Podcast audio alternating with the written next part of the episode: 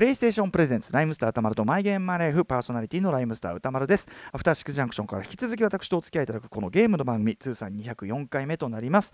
えー、っと最近やってる私今この、収録してるのは2月ちょうど頭ぐらいなんですけども何やってるかというとサイバーパンクとかもうね一通りあのやり終わって、まあ、マルチエンディングとかもちょっと1個だけ隠しエンディング隠しエンディングクリアするのがすごい難しくてですね。はい。ちょっとあのー、あれは置いてあるのかな。で、えー、っと代わりに始めたのがですねちょうどあのプレイステーションプラスの特典でその月のなんかほら無料ダウンロードできますよみたいなのが選ばれてたのでマンイーターっていうねあのサメが人間を、まあ、要するに上手側の気分になる、まあ、サメハンターたちをこう、えー、戦っていくという、えー、オープンワールドゲームがあってこのマンイーターね、でこれマンイーターめちゃめちゃ面白くて最初はねこのちっちゃなこのサメの段階から始まってだから最初はすごく他のあの魚とか人間だけじゃなくて他のちょっと大きい魚とかアリゲーターとかすごくこわごわこう海を渡っていかなきゃいけないんだけどえっと、だんだんあの育っていくに従っていろいろ能力も広がって最終的にはもうメガドローン級っていうかねめちゃめちゃでっかいしあとなんか電気ショック技とかいろんなあのサメにあるまじき技をいっぱい身につけることができてめちゃめちゃ楽しいんですけど。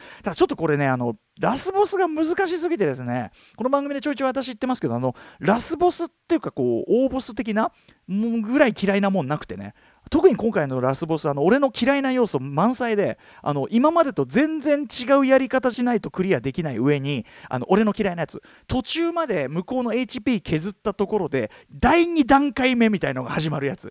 あれほんと嫌い。はい、ということで、ちょっとあのラスボスがすごくあの嫌になっちゃって、ですねあのマインイーターほっぽり出して、ですね、えーと、今はセインツ・ロー・ザ・サードリマスタードのキャラメイクね、そっくりなこう私、歌丸そっくりの、本当にマジそっくりなやつを作り込んで、ですね、まあ、適当にわしゃわしゃと、はい、プレイしているところでございます。ちょうどまあ、だからゲームテンション的にはちょうどね、ビッグタイトルも一通りやり終わって、あの狭間って感じかな、ちょっと落ち着いてる感じかな、えー、またまたね、新しいタイトル何やろうかなと楽しみにしているあたりでございます。といったあたりで、今夜のゲストは先週に引き続きフリーアナウンサーの内田敦子さんです。内田さんご自身ね、ゲーム実況、配信なんかもやられておりまして、YouTube でね、新しいゲームも多分ね、いろいろやられてると思うんで、ちょっと内田さんにも新しいゲーム教わろうと思います。それでは、ライムスタートマト、マイゲームマイライフプレイ開始です。TBS ラジオ、ライムスター歌丸と、マイゲームマイライフ。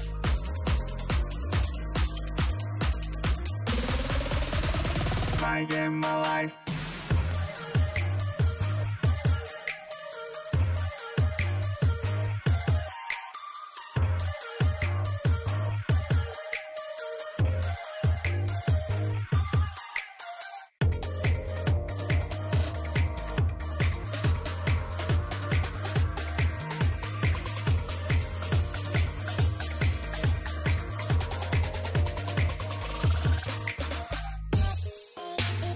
の番組はゲームの思い出や今遊んでいるタイトルについて語らうゲームトークバラエティー。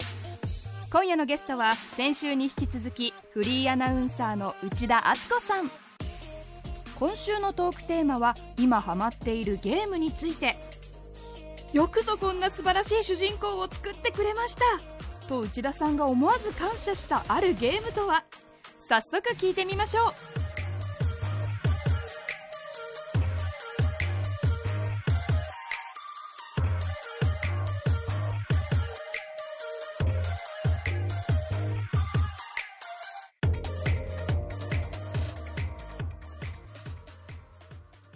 はい、それでは今夜のゲストは先週に引き続きフリーアナウンサーの内田敦子さんです。内田さん、よろしくお願いします。よろしくお願いします。ね、あのゲーミングチェア、こうね、赤が鮮やかなゲーミングチェアからの、はいね、ただもうリクライニング壊れちゃって 座りすぎというね、うん、でも本当に内田さんね先週お話伺いましたけどとにかく内田家はお父さんがね、まあ、ゲーム好きでお兄さんもゲーム好きでということですごくゲーム的にはね恵まれた恵まれたというか恵まれた中でこうやりくりしてやれたこときたというね、うん、うん、感じですごいやっぱりゲームをどういうふうに子供に与えてったらいいかのなんかちょっと指針な気がしましたねやっぱりね。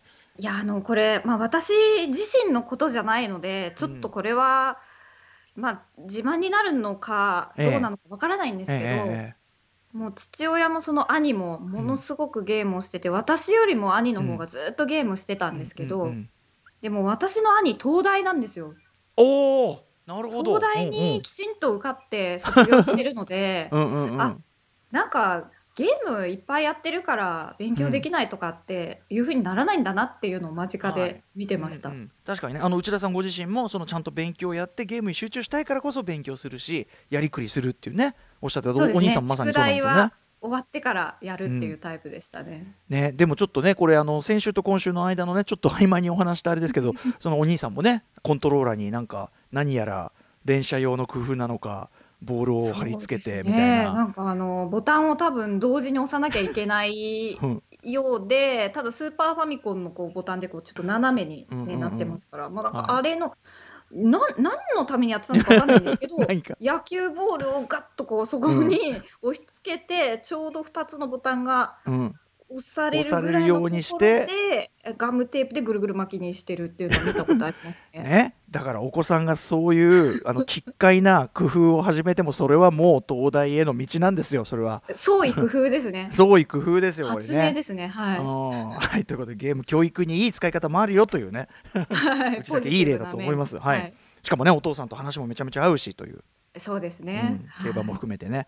はい、うん、ということで、えっと、今週はですねぜひあの内田さん今どんな感じでゲームをやってるかという話を伺いたいんですけど、はい、今稼働しているこうゲームハードってどのあたりですか？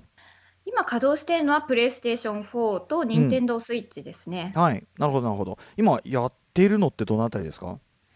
うん。今まさにやっているのは「龍が如く」シリーズの初代の作品のリメイク版「龍が如く極み」をやり始めたりしたところですね。龍が如くは結構最近あの最新のセブンからハマられたんですよね。そうなんですよね。うんうん、あの龍が如くセブンがあの、もともと配信してもいいよっていうタイトルだったんですね。で、あの他のタイトルはストーリー配信ダメですっていうふうに、あの公式にまあ、そういう規約が出ていて、まあ、極みに関してはあの、まあ、セガの関係者の方にあの許可をいただけたので、はいはい、配信を今してるんですけども、その龍が如くセブンで、まあ、初めて、プレイしたんですけど、俺龍が如くシリーズの中でもセブンはねいきなりちょっとシステム変わったっていうかね RPG になったからあ,、まあ、ある意味、ね、内田さん向きだったかもしれないですよね。そうなんですよね。あのツイッターとかでもそのフォロワーさんに、うん、あのどのシリーズがおすすめですかって聞いたときに、うんうんセブンが、まあ、RPG だし主人公も新しくなってるし、うんうん、初見でやるならちょうどいいんじゃないかみたいな意見が多くて、まさにその通りで、うんうん、ハマったんだ。めちゃくちゃハマりました。うんうんうん、いや、私なんでこんな面白いシリーズやってこなかったんだろう。あのシステムはね全然オープンワールドアクションで全然今まではちょっと違うけど、はい。はい、でもやっぱその世界観も気に入ったってことですかじゃあ？いやもう世界観も最高でしたね。うんうん、やっぱり主人公の春日一番が、はい、もう本当に素晴らしい主人公内田さんよくぞおっしゃっていただきました。本当に。あのね 実は僕も龍河如くセブン大好きであの、はい、龍河如くシリーズも好きだけど特にやっぱセブンすごい傑作だと思ってて。あそうなんですね。最高ですよ。あのそれまでの主人公のね桐生一馬もいいけど、はい、やっぱり、ね、春日一番という男のなんていうか魅力ねいや、そうなんですよ。もうよくぞこんなに素晴らしい主人公作ってくださったと、もう制作の皆さんにも本当に もう足向けて寝られないですね。手がさんも喜びますよ、これ。え、春日一番はどこがそんなにハマりましたか？まあ、春日一番の名言で私が好きなのが、うんうんええ、あの難波っていう安田顕さんが演じていらっしゃる難波っていうキャラクターに言ったセリフで、うんうん、あ難波に行ったんじゃなかったかな。あの、まあ、難波に関するセリフなんですけど、え難波が俺の仲間になったんじゃない、俺が難波に仲間にしてもらったんだっていうセリフがあって、いやもうそのセリフでも本当にしびれまして、その主人公でありながら、まあ、パーティーを率いる中心人物でありながらも自分が仲間に入れてもらったんだっていうその謙虚さを、え一番ずっとそういう気持ちを持ちながら戦ってくれてたの？って。気づいた時にあもうこれはもう他のキャラクターたちにも他の仲間たちにも同じように感謝を抱いてるに違いないって思った時にもうなんていいやつなんだって思って。全然こう選ぶった人じゃないっていうか、そうなんですよね、ね、常に謙虚だしなんかこう、まあ、僕ちょっとあの中堅っぽいなっていうか 犬っぽいなこいつって思ってるんだけどあそうですね。すごいこうけなげじゃないですかもおやっさんに対してもそうそうそ身代わりで出所してくれって言われた時も、うんうん。あのすまないって言われてたのに、いやもう謝んないでくださいって言って、うんうんいやもう俺はおやっさんの役に立てる日を今か今かと待ちわびてたんですっていうふうに、うんうん。もうもうこれはもう侍だと思って。とかねあのなんだっけもうどん底からだから上を見れば青空青空しかないとかさ。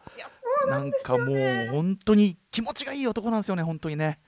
一番ってうん。そのそれまでの桐生一馬みたいに、うん。その一人で最強を名乗れるような男ではないっていんう弱さがあはい。るところがまた魅力で、はい。だからこそ仲間が必要でだからこそ RPG でコマンドバトルなんだなっていうこはいはい。の仕組みに気づいた時に、はいはい。ああもう全部もうお見通しなんだなって思いました、はい制作側には。はいはい。確かに。いや本当に。だからその僕実は RPG って結構実は苦手部類に入ってきたゲームのジャンルなんだけど、今おっしゃったようにストーリーとかキャラクターになると完全に一致してるしもうこれで僕完全に RPG 苦手意識を克服っていうかうん仲間とこうやって特性生かして戦うの最高って思うしまた技とかいちいちふざけてて最高ですよね。そうなんですよね、うん。あの敵キャラもそうだし、うん。極み技もそうだし、うん。ちゃんとおふざけが入っていて、うんうん。シリアスになりすぎないようになってるし、そうですよね。いやもうサブストーリーもそれだけでちゃんと一つのストーリーになってますしね。そうですね。なんかちょっとね道にでなんか悩んでる人とかに話しかけるとサブストーリー始まってね、うん。うん。人情味もあればまあすごい変な話もあれば、そうなんですよね。あこれはあれのパロディーかなみたいのがあったりとかして、うんうんすごくシャレが効いてるしやっぱもう、ストーリーも本当にもう次どうなの、次どうなるの早く展開知りたいっていう感じでずっと進んでいって、うん。で進んでいくにつれて、うん。ああれも伏線だったのこれも伏線だったの、うんうんうんっていうふうに気づくところがすごく多くて、はい。もういろんなところにいろんな要素散りばめられてたんだなっていうのをはい、クリアして初めて分かりましたね。あとあのミニゲームもどれも面白いしね。やっぱね。いやーそうなんですよね。あれもずっとやってるともう時結間が解け構ちゃって。ははまっちゃうやつもありますもんね。僕やっぱ株式っていうかあのせんべい屋をでかくするのハマっちゃってもう。あれ楽しかったですね。株主総会をいかに塗り切るかいやそうなんですよね。あのうん。株主総会で誰をどこに配置するかそうみたいな。あれもやっぱね瞬時にこう一番こうちょうどいい人を当ててねやっていかないといけないし。やそうなんですよね。で絶妙な誰の給料を上げるかとか。そうそう。とかねあとそのやっぱり絶妙な瞬間にこう土下座を入れていくこっちも。そ うそうなんです土下座がめちゃくちゃ強い土下座ってこんな万能なの？みたいな。しかもそのなんか主人公が土下座するっていうのがまたいいですよね。一番だからこそできるっていそう。土下座が似合ってね確かに桐生一馬は絶対土下座するような感じの人じゃないから。ね。あの一番はもう本当に積極的に土下座していく男ですもんねね。そうですね。うん。わあもうこれまずいなと思ったら土下座しとくかうんみたいな感じで。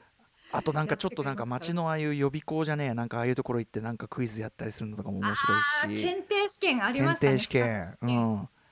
いや楽しかったですね。結構あのセガ検定とか難しすぎて、はいはい、こんなの誰がわかるんだぐらいの難しいねもんって何回もやりましうたね、ん、何回もやっちゃいますよね。あとね、はいあの缶拾いやったりとか。あかんも本当に序盤はずーっとやっちゃいましたね。僕どうしてもちょっとクリアできないのがあの映画館のあるじゃないですか。寝ないってやつ。はいはいはい。映画を見て寝ないっていうどういうミッションなんだっていうやつだけど。あれの最後の一本がめちゃくちゃ難しくてでもレベル上がるとすごく難しくなりますよね。そうなんですよ。特にね最後の映画の後半がもうねマジ難しくって。あのうんうんうん。僕トロフィー100目指したんですけどなかなかちょっとこれで いけなくて龍が如く。いやでも嬉しいなこの龍が如く。特にやっぱセブンハマってる人嬉しい。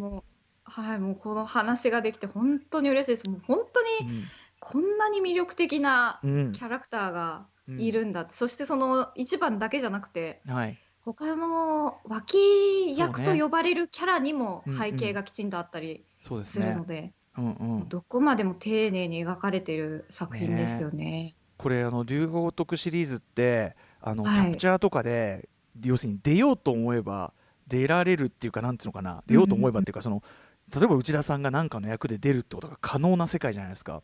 あちょっとこれねだからこういうところで言っとーくと名越さんに届くかもしんないよみたいなのがね。やーそんなもう本当に恐れ多いですけれども、うん。もうもうそりゃもう出させていただけるならもねうどんな役でも。内田さんありじゃない？なんか本当に。もうどんな役でもやりますね本当に。あの正直お顔立ちとかもあの龍が如く映えすると思いますよ。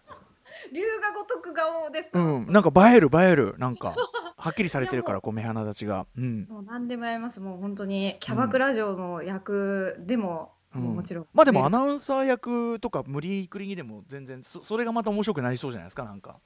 いやでも本当にアナウンサー役とかで配信とかやってる時もあの、視聴者の人がもしアナウンサー役で出たらうん。戦い方どうするんですかみたいな。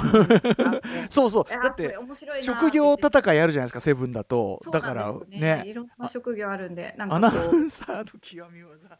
そうですねあのもう分厚いアクセント辞典持ってそのアクセント間違えた人に殴りかかるとか、いいですいろいね。ろこう想像の幅が広がりますね。ちょっと名越さん追加コンテンツでお願いしますよこれ。追加コンテンツ、いねやダウンロードダウンロードキャラで。大変恐縮ではありますけれども、うんもうぜひ、ね、もう何かもう一言でもセリフとかがあれば嬉しいなとは思いますね。いやーしかしセブン派じゃあセブンでずっと実況されてたんですね。セブンはもう本当にずっと実況してて、もう。うん。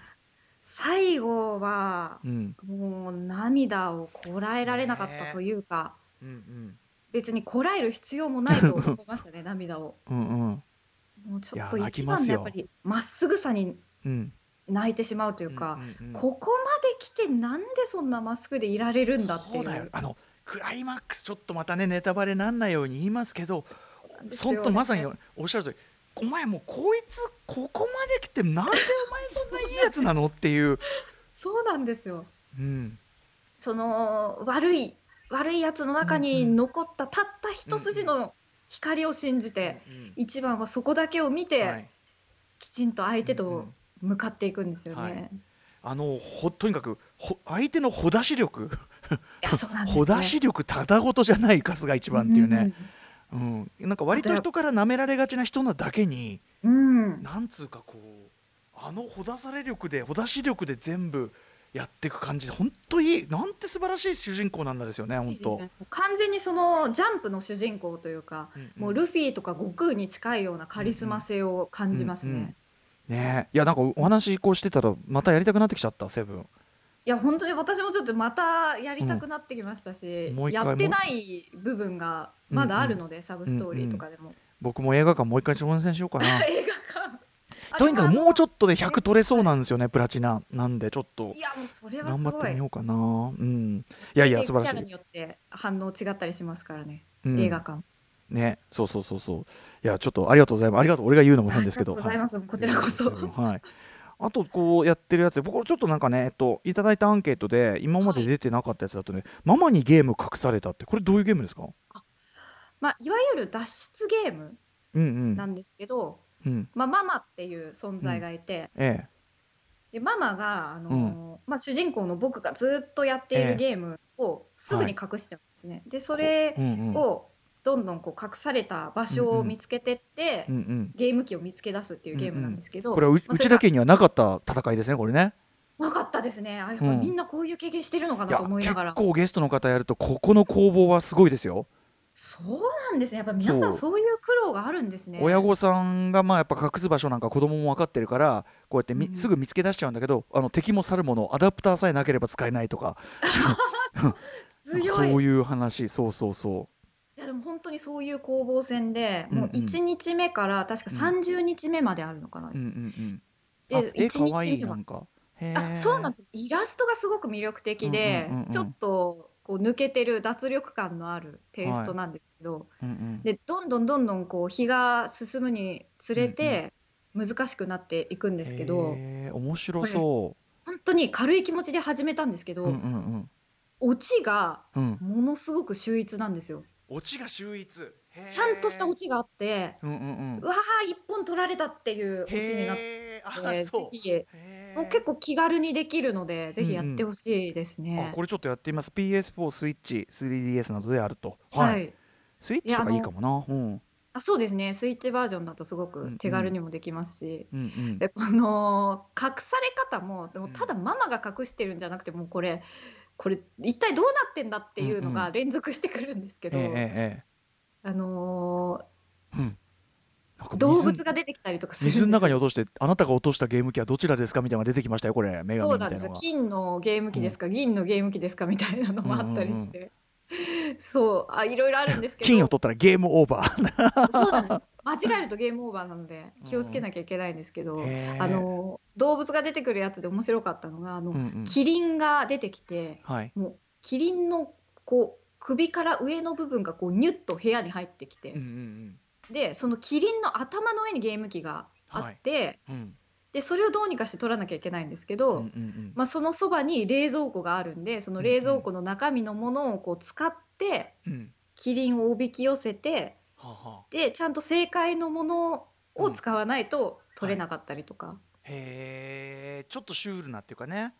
そうなんですよ。感じシュールですね。あのおじいちゃんが座ってる座布団の下にあることとかもあるし、どどうやっておじいちゃんをどかすんだっていうところが気分になっていたりとか。へえ面白そう。それにそのねちょっと秀逸だというそのオチね一本取られたオチっていう。本当に一本取られたっていう。うんうんうん。これびっくりしますねオチは。ちょっとこれやってみます？ママにはいゲームぜひ隠された、ぜひ、うん。はい。あとそうですねなんか実況やられた中で言うと「デトロイト・ビカム・ヒューマン」とか「ラストバース」とかデトロイトもねあれストーリーちょっとねドスンとくるものがあるから、そうですね。やっぱり人によっていろんなパターンがありますしう、んうん、いろんなルートがあると思うんですけど、うんうんうん。いやー、デトロイトもすっごく面白かったですね。すごかったですよね。デトロイトこそやっぱりその実はあの一周したぐらいだと全然そのストーリーねあのうん、こうやって話してても全然違うストーリーを味わってる可能性があって、いや、本当にそうなんです。よ。私も一周終わった後に、うんうん。他の配信者の方のを見て、はいはい。あ、もう最初から序盤から全然違う方向行ってるなっていうのを見たりとか。はいはい、序盤からあの結構世界の人はこっちを何パーセント選びましたみたいなの出るじゃないですか。ありますうね。ん、じゃない方行くとみたいな感じですか？私、あの、操作で、うん。PS4 のコントローラーでやったことない操作が出てきて、こうなんか、えコントローラーを持ち上げたり、ブンってあこあなんか動かす。う、上にはい振ったり、うんうん下に振ったりするっていうんうんううん。動作があったんですけど、それの意味が分からなくて、うんうんタッチパッドをスッと上にやるのかなって思ってずっとやってたんですけど、うんうんうんうんうんそれが効いてなかったんですよね。ああうまくいかなかった。そのうんうん。指示で出てきた操作の通りにできなくて、でそれでもたもたしている間に、うんうん。あのカーラーっていう女性のアンドロイドが、うんうんアリスっていう女の子をちょっと毒親みたいなこう父親からうんうんの元から逃げるみたいはない。シーンの時にあの操作があってでも全然効かないんであれこれなんで、うんうんうん。あなんでできないんだろうってやもたもたしてたら、うんうんはい。もう襲われそうになっちゃった時があって、うんうんうんうん。で最後の最後にうん脱出はできたんですけどそのはい。脱出方法が、うんうん。タイの場合が多うん。分カーラがピストルでその父親を撃ったりとか、撃たなくともこう、はい。窓から逃げたりね。倒したりして窓から逃げたりとかだと思うんですけど、ええ。カーラが撃とうとしたけどそのピストルも取られちゃって、えこれ私もうゲームオーバーかなって思ってたら、はい。最後の最後でそのピストルをアリスが拾って撃つっていうルートに行って、ああはいはい。子供に打たせちゃったか。そうなんですよ、そん地獄みたいな展開になってしまって。でそれが確か本当にその0%っていう表示になってて。0%世界で？と多分 0. 何何何パーセントとかだった世界でこれだけ結構ものすごい数プレイしてるのにほとんどの人が選ばなかった道を選んでしまった。あまりにも操作が下手くそだったためにもたもたしてて。もたもたしてたために、へええだってこれゼロなの？普通ね銃奪われるとこまでやっぱ行きたくないですもんね終わっちゃうと思うから。そういろんなルートを見てもあんまりそのアリスが打ってるっていうルートを見なくて、知らなかったですそんなルート。いやそうなんです。えこうんうん。れ子供が打つの？っていう、うんうんうん僕もこの間、はい。あのちょっとステイホーム期がちょっと最初の緊急事態宣言の時にもう一回やったらやっぱりはい。自分の最初と全く同じ選択するとこもあればあれ？ぜなんか全然知らないんだけどみたいな出てくるから面面白いですよやっぱり。うん。いやそうですね。ちょっとやりたくなってきました、うん、あとあれですねあの実況で言うとダビスタねあのお子さんの時からダビスタリオンをやられててそ,、れで競馬をねあの学ばれたってことでダビスタもやられてるんですね。そうなんですよ、うん。ただその本当に子供の時にやっていたスーパーファミコン版のダービースタリオン以来のダービースタなので、うん。あの全然仕様が変わってたりとか、ええええ。もう難し映いところが。像がもうなんつうの本当の実況を見てるみたいなことに。これほんなんですよ本当に。本物に近いんですよ。あの、ちゃんとこう馬が入れ込むってうんういうん。気が立ってたりとかイライラしたりしてるあーはいはいはいはい。とちょっと暴れるような素振りを見せたりするんですけど、あパドックでもそうなんですよ。その挙動とかがちゃんと表現されてたりレース中もうんこのれ本当に本当の競馬でよくあるのが、こう騎手がもっと前に行けっていう指示を出していても、馬が嫌がっうて、ん。そのこの首にかけられてるこう手綱の部分をこう嫌がって首を振ったりするような、首を立ち上げたりとかするような仕草があるんですけど、それうんも、もんう綺麗に再現されてて、レース中に自分の馬が知ってれば知ってるほどすげえやってことですね。そうなんですよ自分の馬がそういう目に遭ってるとああもうダメだっていうふうになったうんうんうりする。ん。へえ、ダビスタ、僕もね、ずいぶん前にその PS 時代やったきりだから、今こうなんですね、やっぱね。いや難しいですねしかもあうんうの高額な牝馬を買ってもうんうん。うまくいくわけじゃないっていうところが難しくて、あの4億5千万円使ったのに全然 G1 が勝てない時代が続いて、本当に辛かったですね。なかなかね、これは生き物のことですから、やっぱりね。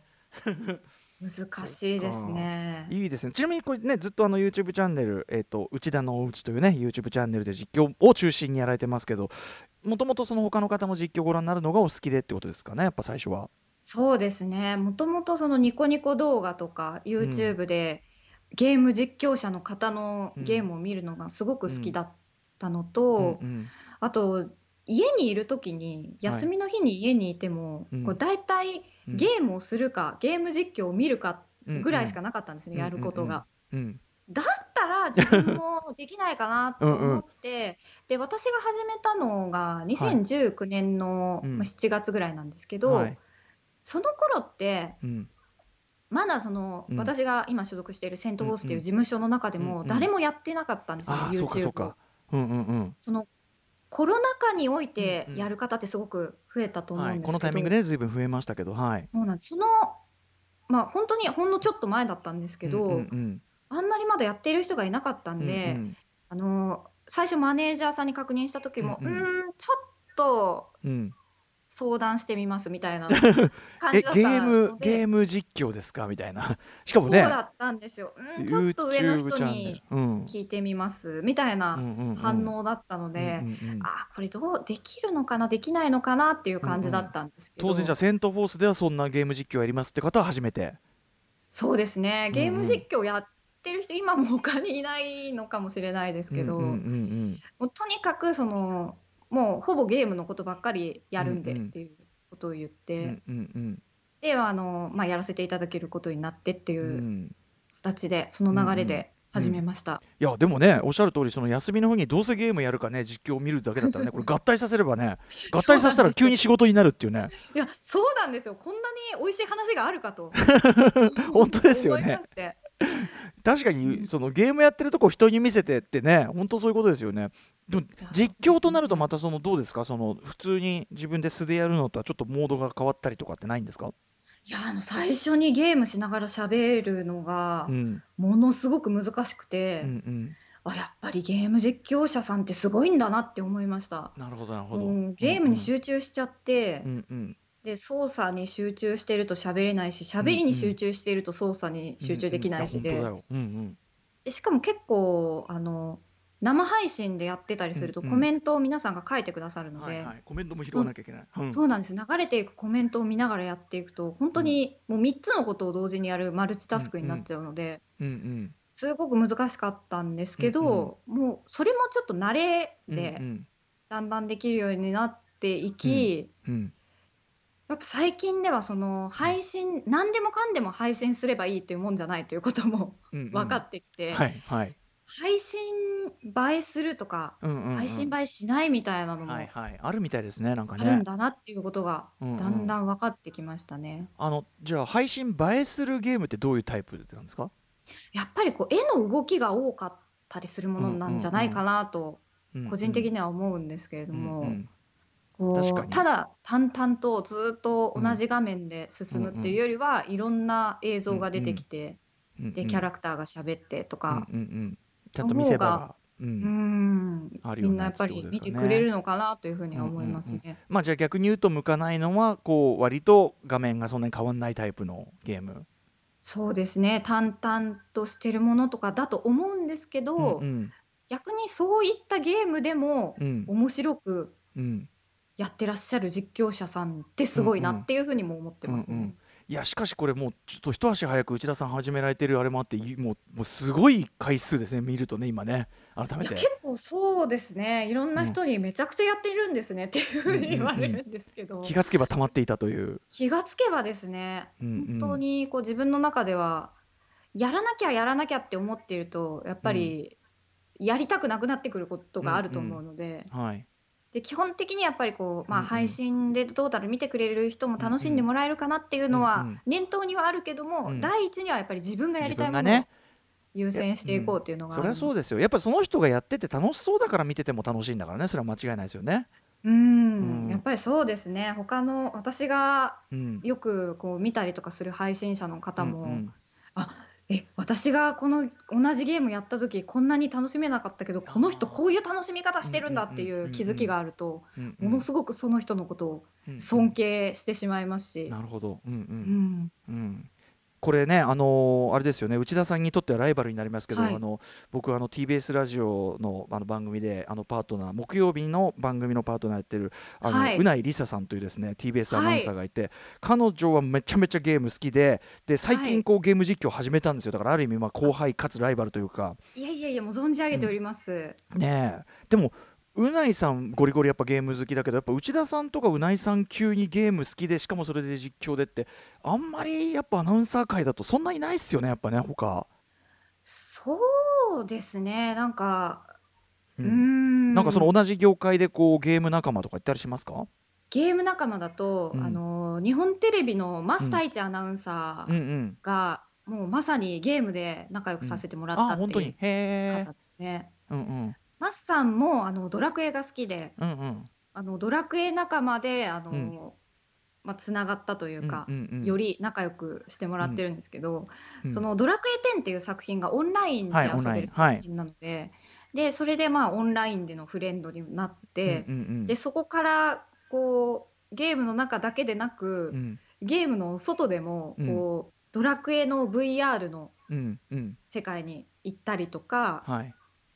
あと USJ でドラクエうのんイベントがやってた時もそのゲーム仲間数人で行って、うんうんうんその中にうんマスさんがいてみたいな、おおあいいですね。へえ。本当ににあのよくしてもらっていてこういうのってその判明する瞬間って要するにゲーム好きってこうゲームの話題にならない限りわかんないことが多くて意わ外からないですとそれでよね。ね皆さんそのうん話してるんだけどこれ何きっかけで判明したんですかそれは？それはですねあのメイクさんでう、ん。えードラクエ好きの方がいてドラクエ10をやってた方がいて、はい。でそのメイクさんとうん。私が話してる時うに、んうん。えウッチーさんってドラクエ好きなんですよね？っていうのを、うんうん。なんかどこからか聞きつけてきたらしくて、で10やってるって言われて、うんうん。いや私まだやってないんですよってその時やってなかったので、うんうんうんでいやそしたらさやろうよ楽しいから、うんうんうんうん。友達増やしてるんだ今みたいなことを言われてうん。誘われてやって、はいで多分そのメイクさん自体に、うんうんマスさんも聞いうんて、あーなるほど。あそうなんだねっていう話になっうんうんうんたみたいですね。そのメイクさんがじゃあちょっとこう広げてる最中にあれしたんですね。そうですじゃあね。うん広げていってそうあの、うんうん他のスタイリストさんだったり、うんうんうんこうタレントさんのダンスの指導している方だったうんうんり、へーもういろんな方に、うんうんはい、うんうんオンラインで友達になりました。うんいいですねじゃあね。ちなみにじゃあそれ、うんオンラインプレイは10が初ですか？それは。そうですね。10が初めてでした。それまではやっぱりオンラインなんてうんもうそんな時代の最先端、私は無理無理と思ってたのと、うんもうんうゲームは一人でやるもんでしょうみたいなうんうんうんわかりのます。が強かったので、うんうんうんちょっと抵抗はあったんですけど、うんうんうんいやーもう新しい世界が開けましたねうんうん。えやっぱやっぱ面白いわってなりました？オンライン。いや、やってよかったと思いました。うおおへえやっぱその例えばこういう関係広がったとか？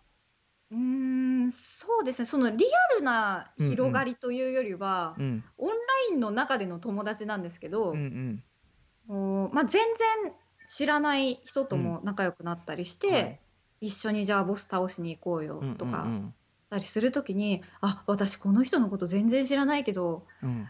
あなんか今仲間になったなってうんうんうんうん。感じたなとか、はい。それこそリアルの友達と一緒に行く時も,、うんうん。もうそれぞれそのうん。ハンドルネームが違うので、ええ。本名とかじゃないので、うん。こうなんか本名の誰々さん、まあ、うん。マスさんだったらマスさんっうんうんていうのがあるけどでもハンドルネームで呼んでると、うんうん。本当にその中のキャラとしてはいはい。認識してしまうみたいなところがあって。実生活でもハンドルネームで呼び出しちゃ呼びそうになっちゃったりしません？呼んでます結構。もはや。はい。もうそのつなげてくれたメイクさんも、うん。もうそういうハンドルネームでみんなを呼んだりとかしてて、あの、うんうん。うんスタジオに入ってこう髪直す時も、んなんかつい呼んじゃうみたいなことを言ってましたね。ああいいですねでもねこれでもすごくいいと同時に、まあいいんだけどあの例えば PS とかのあのフレンド登録とかあるじゃないですかゲームのはい。オンラインなんで、あれで誰がいつログインしてるかとかが結構丸見えで僕もそのだからうないさん TBS アナウンサーうないさん、はい。うないさんめちゃくちゃな時間にゲームやってないみたいな。そうなんですうよみたいなのがバレるっていう。いやそれでちょっとうないさんの気持ちわかりますね。うんうんうんあの私もそれでちょっと恥ずかしかったのが、ええあのそれこそまあログインしてます、してませんっていうのを、うん。うん表示を出してた時に、えええまあ、そのちょっと前までフレンドと、あのオンラインでドラクエ10で遊んでて、うんうんでお疲れ様でしたみたいな落ちまうんうん。すみたいな、おやすみなさいとかそういうやり取りをもうチャットでしているのに、えはい私はちょっとあでうん。も今日の日課やってないからな、えええまあちょっとレベルも上げたいしやるかみたいな気持ちで、えうんうん。残って。残ってやってたんですよ。居 残り別れたふりをして、うんうんうん。さよならみたいなふりをして、うんうん。残ってたんですけど、うん。そしたらあの、まあ、そのメイクさんがはい。実はあのその私の名前うん。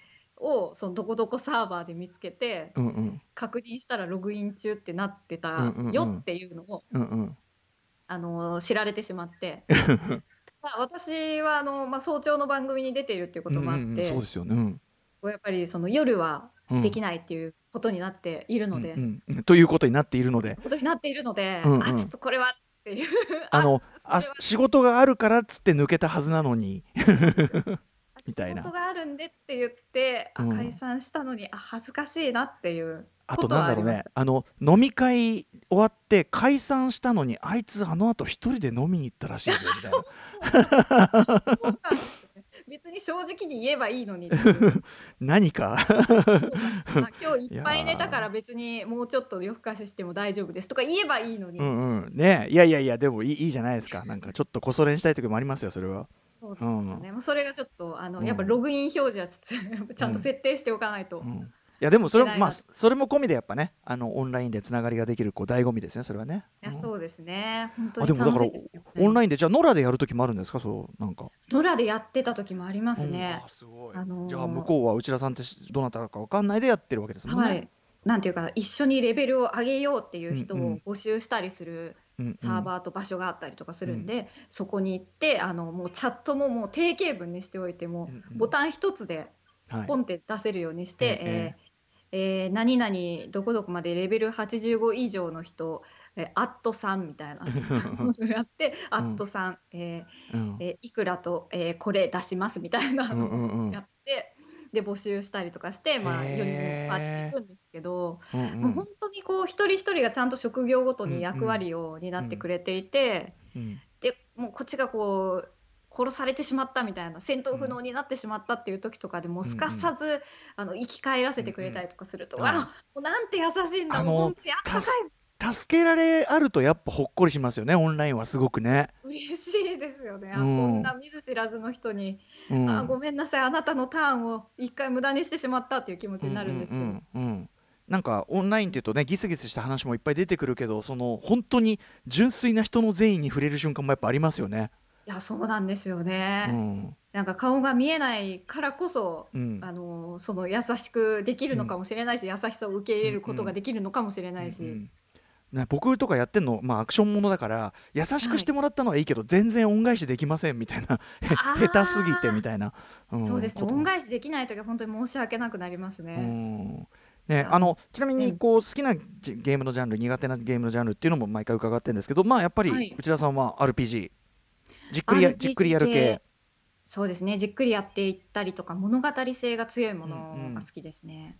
うん、やっぱり苦手はじゃあアクションものあんまり出てないですもんね。ね。そうですね。アクションものはやっぱりこうスキルが足りないっていうのと、まあ、経験も足りないんですけど、うんうん、まあ、ただその避けてきたんですけど、うんうん、死にゲーをちょっとやりたいなっていわゆる死にゲー。むずいやつを。そうなんですよあのフロムゲーとも言われているような死にゲーをやってみたいな、はい、そうなんですよ。フロムソフトウェアのあのダークソウルシリーズとか、うんうん、赤狼赤狼やってみたいですね、うん、赤狼はね結局僕もそのゲーム下手でそういうアクションとかは全然赤狼全然できてなくてあの難しいんでしょうな止まりだったんですけどやっぱ頑張ってクリアした人の喜びの声続々寄せられる喜びの声やっぱ聞いてるとやっぱねでしかもまあ当然やりようはあるっていうことだから。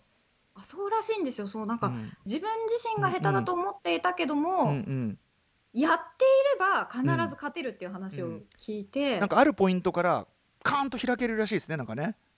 そうこれだってなるらしいですね、ね、なんかね、うん、多分あの刀返すタイミングとか上手くなったりいろいろあると思うんだけど。はい、うん、いいじゃないですか赤狼はいあの「ゴースト・オブ・ツシマ」っていう作品をやった時に、はいあのバトルがものすごく下手で最初すごく苦戦したんですけど、うんうんうん、で私なぜか、うん、あのイージーにしたくないっていう無駄なプライドがいつもあって。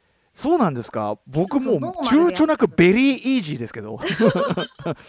ストーリーを楽しみたい人向け。いや私なんかこうハードは無理だけどせめてノーマルで無理だったらイージーでとか言いつつ最後までノーマルでやりたいっていうああそう。そこはプライドはあるんですねうん、そうなんですね。無駄なプライドがあるんですけど、そのゴースト・オブ・ツシマも、あるところを境に一気にコツをつかんだなっていう実感があって、で、その時に、あ、あんなに難しくてもう無理だこれって思っていたのにできるようになるんだっって感じた頃から、ああ赤狼、もうちょっと挑戦してみる価値あるなみたいなことを思い始めましたね。確かに対馬も多分すごいタイミングこうバーンって払うとこう相手がめっちゃ体勢崩してやりやすくなったりとか、はい、そういうの一個ねコツつかむと多分ねやりやすくなるんですよね。そうなんですよね。あともう攻撃したらすぐ引くとか。うんうんあとまあいい装備がね身についてきてとかレベル上がってきてとか当然それもあるけども、はい、うん、そっか。まあでも対馬はねやっぱりあの割とストレスレスにできる方だから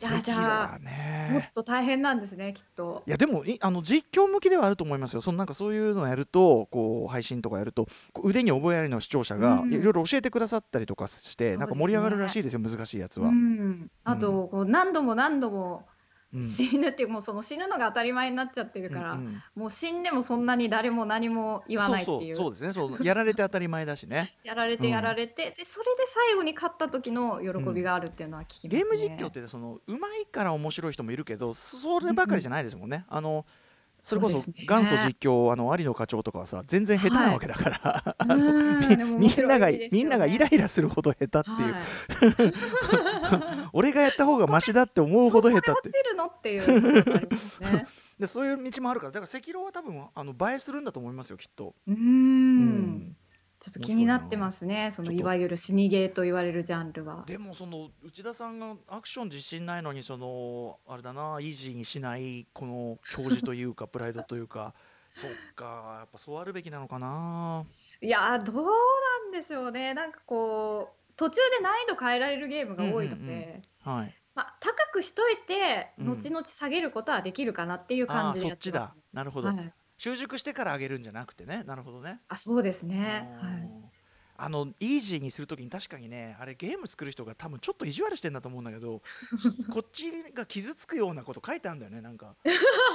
ゲームに不慣れでストーリーを楽しみたい方かな書いてあるんだけど、ね、俺別にあのゲームすごいやってるしゲーム慣れてないわけじゃないの。ねうまくないけどゲーム慣れてないわけじゃないしストーリー楽しみたいわけでもない、わけじゃないんだ別にみたいな。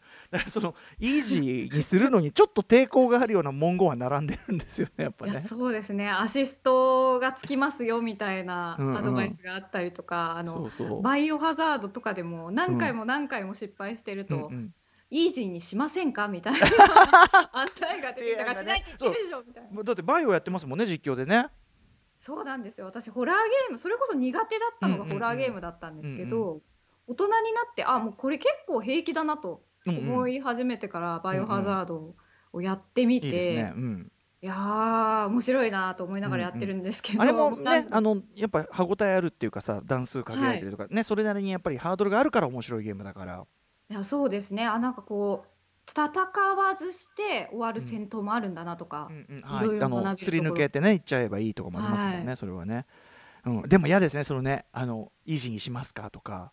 そうなんですよ、うん、あと、まあ、ある種のやつだともうこのミッション飛ばしますかみたいなのもあったりして。ありがた迷惑で。うん。なんか屈辱ですよねやっぱそれはねいやそうなんですよね。もうだからしないって言ってるでしょみたいな。このまま行くんですっていう。僕はでも今ねとあるあのマンイーターっていうサメで人食うゲームずっとやってたんですけどはい。はめちゃめちゃ面白いんですけど、やっぱラスボスが急にむずくななりすぎちゃってっていうか強すぎてもう止まっちゃったんですよ。でだから、もうなんかもういいから倒した後だけみたいなこのミッション ミッション飛ばすのとかないのみたいに今すごい思ってるんですけどね。うん、ん。ありますね。クリア直前で諦めがちな。マンイーターめちゃめちゃ楽しいですよ本当に。あそうなんですね。あれも気にはなってました。すごく最初すごいちっちゃいサメの段階から始まる。最初は結構あのビクビクしながら川を泳いでんだけどどんどん強くなってってはい。へえー、ちょっとじゃあチェックしておきます。はい、うんえー、っとですね、あとね、これ皆さんに伺ってるんですけど、はい、こうゲームする時の、なんていうかな、セッティング、まず最長、ぶっ通しで寝ずに長くやっちゃったりしたこととかありますか？うんでも最長でも多分16時間ぐらいだと思いますね。やっぱ割とね、あの節度を持ってやられるタイプ？そうですね、24時間っていうことはないですね。うんうん、朝8時くらいに起きて、うん。えー、ちょっと眠いなと思いながらも、うん、こうご飯食べながらやって、うんうん、で気づいたらああ今日もう12時ぐらい夜の12時ぐらいに終わろうとしてたのになーみたいな感じで、あもうこの時間かっていうふうなことが多いですね、うんうん、本当にゲームしかしていない一日っていうね。いやそうなんですよ。ご飯食べるのも忘れちゃったりとかするので、はいはい、あの特に年末年始とかは必ず実家に帰ってるんですけど、年末年始時間がある時とかは本当にずっとゲームをしてて、であの自動的にご飯も出てくるし、ねえ最高じゃないですか。ですであの一人暮らしの家に帰る時に、うん、あなんか久々に靴履いたなみたいな気分になって、うんうんうん、あいいね。いやいいいい正月ですよそれは、うん、はい。そうかそれが最長ですね、うんうんうん、じゃああの今ねご飯の話も出ましたけどゲームやる時って飲食とかってどうされてます？こう飲み物とか。はい、飲み物は、あの、基本的に水か麦茶が多いですね。おお、なるほど。これ、なぜかといううん。と、私、えっと、1年半前ぐらいに声帯炎になってしまって、あ、はい。もうほんとに2ヶ月ぐらいまともに声が出なかった時期があっ大変て、でしたね。うん。すごく大変だったんですね。うんで、それ以降ちょっとやっぱり喉にいいもの悪いものっていうのを気にするようになっあて確かに。でやはりカフェインがあんまり良くないっていうことで、それまではカフェラテとか、うんうん、こうコーヒー系を眠気覚まし代わりによく飲んでたんですけど、はい、まあ、カフェインもの摂取も少なくしてで緑茶とかにもカフェイン入ってるので、ね、こう麦茶が一番いいっていう結論にたどり着いて、はいはい、体に優しいあれを、ね、そうなんですよ、なるほど、はい、食べ物とかどうされてます？食べ物はでもうん、ゲームに集中してる時はもう出前ですね。あ、なるほど。出出前を取っうて、んうん。で、ま、ちょっと休憩しつつ食べたりとか、合間あとお菓子系はやっぱり個包装に限りますね。やっぱりコントローラーが汚れないように。やっぱそれですね。皆さんそこがね、最大のネックですもんね、やっぱね、そそうですね。あの歌舞伎揚げとかもやっぱり個包装になってるのが一番いいですね。あ、ポリポリ食べていいですはい。お酒とか飲まれたりは？お酒を飲むこともあるんですけど、うんうん。割とお酒を飲んじゃうと結構もう全部どうでもよくなっちゃったりとかして、雑なプレイングになってしまうので、そうですね、こう、なんていうか、まうん。あ、あの、裏作業みたいな、こうレベル上げみたいな地道な作業の時はお酒を飲んだりああ、なるほどなるほど。全部どうでもよくなった人にゲームは向きませんもんね。そうなんですよ。何をやってるんだって話です。もいい、もうこの武器もいいよ売っちゃえみたいな気づいたらとんでもないもん そうなんです。うん。あとね今ってこうキャラクターメイクあのキャラクターをこうなんていうかなこう作ったりすることができるゲームも結構あると思うんですけど、そういう時に自分に寄せる派と全然違うキャラにする人派がいると思うんですけど、はい。これ内田さんどちらでしょうか？うーん私は自分には寄せないんですけど、うんうん。自分の理想とするおうおう美形な人とかにしがちですね。へえなるほど。じゃあ女性で。そうですね。自分がこうなりたいみたいな、うんうんうん。もうへー。ちょっとそのいわゆる中二病みたいな、うんうんあの、うん。魔法にかかってるんですけれども、うん。ああもう自分の顔がこうだったらいいのに金髪だったらいいのにとかスタイルはこうだったらいいのにみたいなのをこう投影させてしまうっていうことが多いですね。僕らが伺うとどんな方にもそういうものが内田さんにさえあるんだなっていうふうに思うばかりだけど、うん、へえええ金髪でじゃあそういう、うん。金髪でそうですね。こうなんか顔がこうキュッと小顔になっていて目が大きくて目でも大きいじゃんちょっと十分強気でうん。みたいな、十分ねあれなのやっぱこうね。いやでもこうなんかあれですねやっぱり昔から女性キャラで好きなのは、うんうんうん。こう元気いっぱいちょっと強気みたいな、はい、バーバラがねそうでしたもんね。そうなんです、うんうん。おてんば系が結構好きなので、うんうん。こうおしとやかなしっとりした感じよりはうんう、ん。うんもう本当に勝ち気な感じのキャラを作りがちですね。なるほどね。ああいいですねなんかね。こう何何をこう大事にしてるかみたいなのが見えてきていいですね。あとそうだ椅子とかその姿勢問題そのゲーミングチェア買われてってことですかね？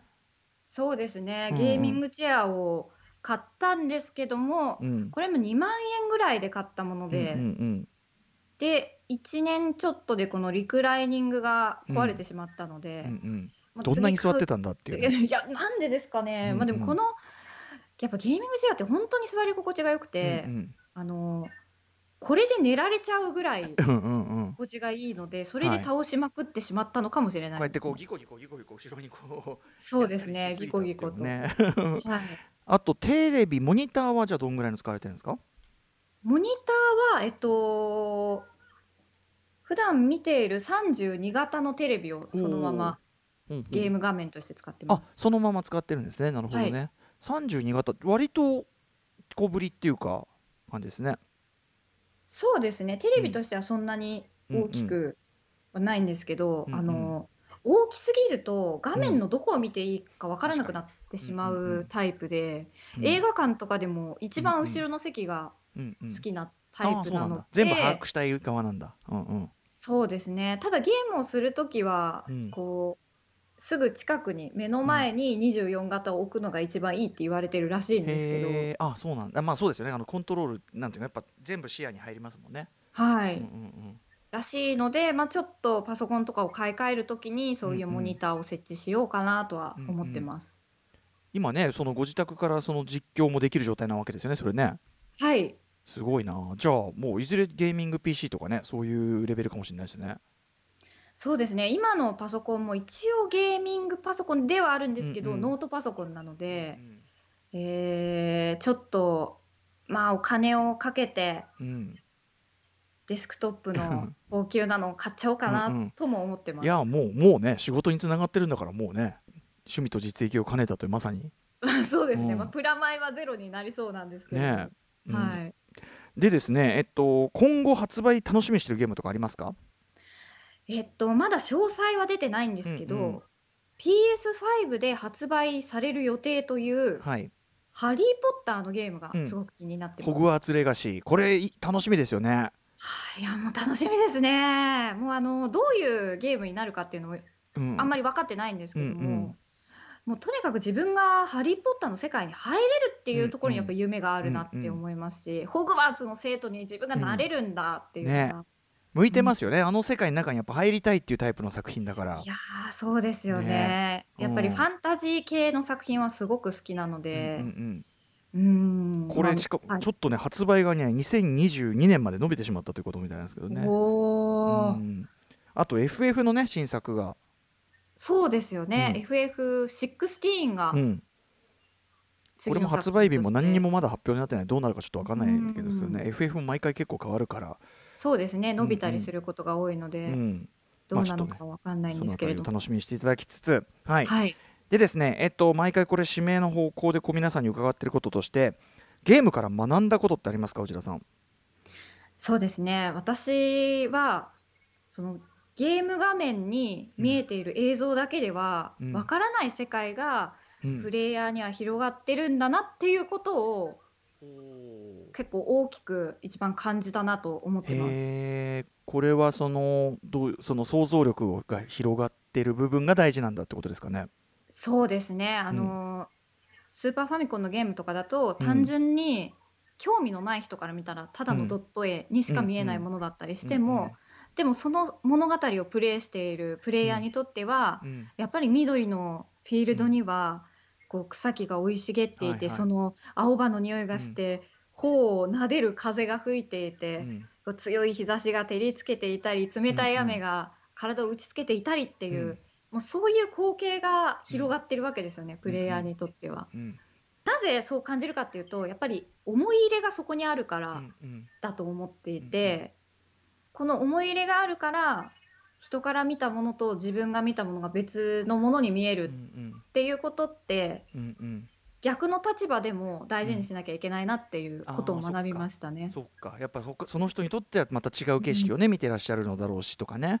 そうなんですよね。自分が私が興味のないことだったとしても、うんあこの人にとってはとても大事な何か物語がここにあるんだなっていうリスペクトをこう人に対して持てるようになったのがやっぱりゲームで学んだことかなとは思います。なるほどな、ね、しかもその思い入れっていうのはやっぱりゲームだからこそですもんね。自分で動かして自分でこう経験を重ねるっていうゲームならではのことですもんねこれうね。ん人生でもこう一緒ですけど、うん。毎日例えば通勤で通っていた道も嬉しいことがあるとすごくキラキラして見えたりして、はい。で悲しいことがあるともうなんかどんより灰色みたいに見えたりするっていうのが、こうゲームの中でも同じで。悲しいことがあるとああんなにみんなで楽しく移動してたこの道がこんなに悲しい道になるなんてみたいなこととかもあるので、はい、うん、内田さんはそれもねその感情も小学生で学ばれましたからねもうね。そうですね。うん。なんかもうずっと想像想像でうんうん、感じ取ってましたね。素敵ですねこれね。はい。うん。そして、えっと、ゲームこう未来ここから先こうどうなってってほしいとかどうなっていくだろうとか、うん。そういうのありますか？うん。なんかこうちょっと私なんかが言えることではないですしちょっと上から目線みたいな発言になっちゃうかもしれないんですけどこう SNS で誰でも簡単に意見をうん。発信できる時代にうん。なってきたわけですよね。うん。うん。こうだからこそやっぱりこうなんだこのゲームここのシステム本当にダメだなとかうんうん。こう怒ったりする人がまあやっぱり感情的になって、うんうんうん。もうこのゲームは本当にダメですとか、うんうんもうクソゲーですとか、うんうんうん。あのこれ作ってる制作者ここどうにか直せとか言っちゃったりすることもあると思うんですけど、うんでもそれってもしかしたら、うん。まあ、本当の不具合の場合もありますけど、うんうん。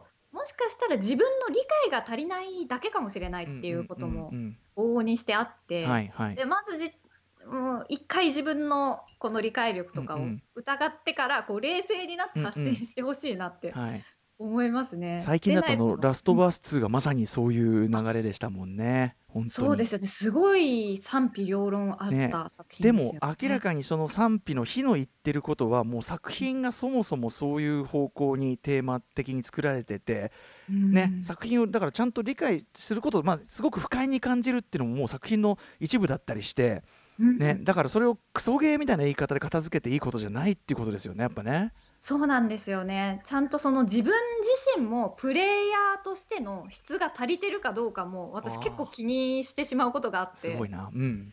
いやあの自分がこれみんな面白いって言ってたのになんか私あんまり面白くなかったなって思う時は、うんいややっぱり私のなんかこう人生経験とかがまた足りないのかなとかすごい思ったりするので。春日一番張りの謙虚さを。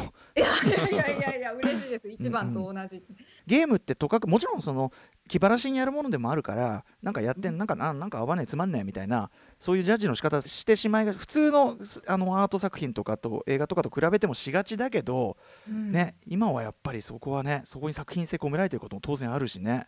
そうなんですよね、うんでそれをこうなぜ感情的に発信しないでほしいかっていうとやっぱりそういう意見とかって制作者の皆さんって絶対目にうんうんしてしまうと思うんですよね。はい。はいでそうなると気にならないってことはやっぱりないと思うので、うんそれをこう気にしてしまってもうただ声が大きいだけの批判に耳を傾けてしまって、いろんなところをこうアップデートして改変していくものが結果的に解約になってしまったりすることっていうのもあると思うので、もう制作者の皆さんはもうもうそんなに傾けすぎずにこう、ご自身の,、あの作られたものに自信を持って届けてほしいなって思いますね。ね。なんかこうすごい自分がこのゲーム最近すごくハマっててっつったらそれすごい評判今悪いですよねっつって。えマジで？っていうことも全然ありますもんね。え、ね、俺すごい楽しいんだけどみたいな、うん、うん、でこういうとこが評判悪くてああ俺全然そこプラスだなみたいなね。いやそうですね、うんうん、私もそのなんかこういうところが評判悪いらしいよって聞いてもあ全く気にならなかったけどそんなこと気にする人いるんだって思ったりするんですけど、そういう一個の意見がものすごく、ね、分散されてしまうと大きい意見になってしまったりしますから、なんか最初にね例えばラスアス2とかさもうやっぱすごく挑発的なゲームだから、それに対してまさにおっしゃる通り感情的な決めつけみたいなのが最初に出ちゃうとみんなそういうもんだと思ってね、はい、またそれでわーって言っちゃったりするけどそうですよね。偏見が落ち着いてこうラスアス2みんなプレイし終わってみればこれは完全にテーマの一部じゃんっていうね。うんことがだからその批判的な意見を言うことも実はもう手の内で踊ろ、うんうん、踊らされているというか。特にそうでしたね、完全に魚でしてきてますからね。うん、いやでもすごいゲームだったし、まあ、おっしゃることすごい分かりますしね、まあ、すごく今ゲームで実況とかでいろんなユーザーの方の声とかもね多分触れられる立場だからこそっていうのがあってすごくなるほどって感じです。うん、ああ、そうですか。いや、もう本当にもう、こう、なんかこう、制作してる人がやっぱりすごいので、うんうん、作ってくれてる人がすごくて、うんうん、もうその人たちがいないと私たちも面白いゲームを永遠にできないということになってしまうので、やっぱり作る人が信念を持って作ったものが一番だなと思いますね。なるほどね。しかもゲームってねもう本当に手間かかってますからねもうね。すっごい大変ですよね。もう毎日だって同じことずっと考えたりしなきゃいけないし。うんうんうんバランスも考えなきゃいけないし。本当ですよね。まあ、ありがとうございますと、感謝してやりましょうっていう、ね、そうですね、うん、はい。はい、ありがとうございます。ありがとうございます。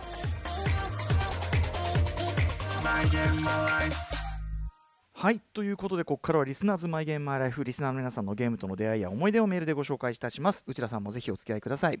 はい、よろしくお願いします。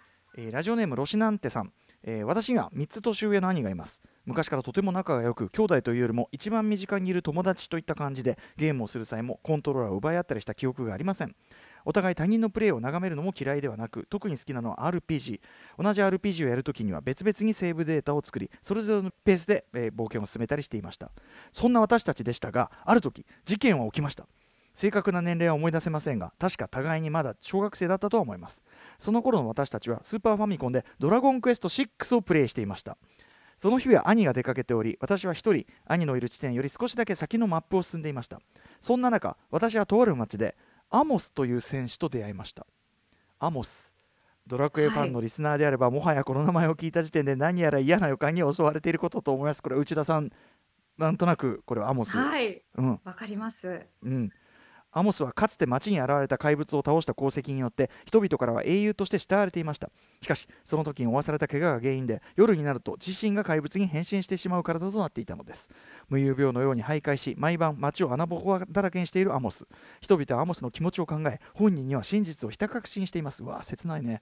そんな中プレイヤーはアモスとの会話でとある選択を迫られますアモスに真実を伝えますかはいおはいいええー、幼いながら私はいや人としてこっちだろうと思い EA を選択教えない、えー、その後手に入れた理性の種というアイテムを渡すことでアモスは自身の怪物化をコントロールできるようになり主人公の仲間となってくれました。ああよかった、えー、兄の帰宅後私は興奮して新たなキャラクターを仲間にしたことを兄に伝えました。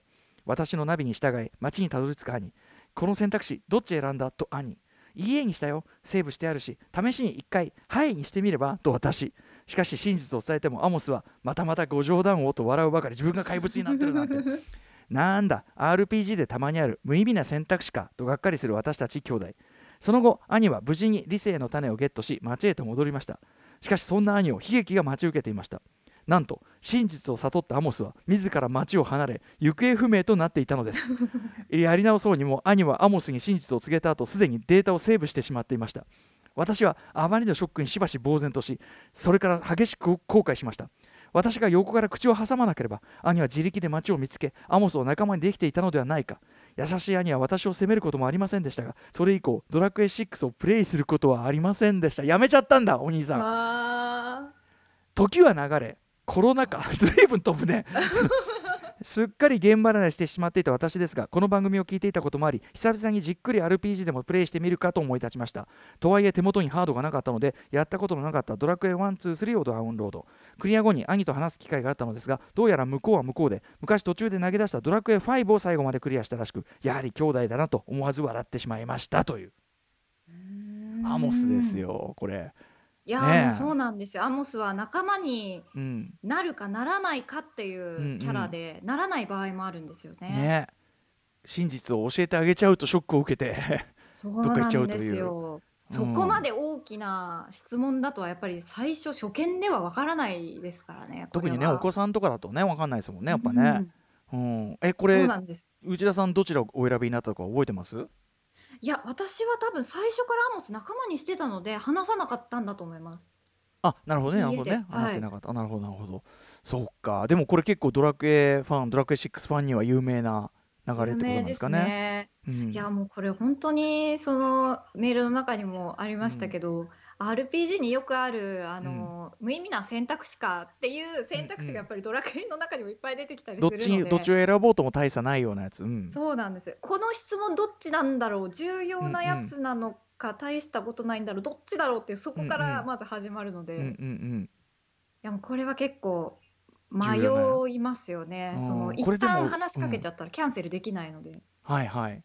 そっか、でもね、ちょっとアモスもね、なかなか切ないキャラっていうかね、自分は気づいてなくて、みんなに気使われまくってるっていう。そうなんですよね。うんうん、うん、しかもアモスはその後も戦闘に使われるっていうことがあまりないタイプのキャラクターなので。うんうんうんそうですねこうまあ、一応仲間にしてもしなくてもちゃんと進められるような感じにはなってるんですよね。そう逆に言うといてもいなくてもっていうそう そうなんですよね。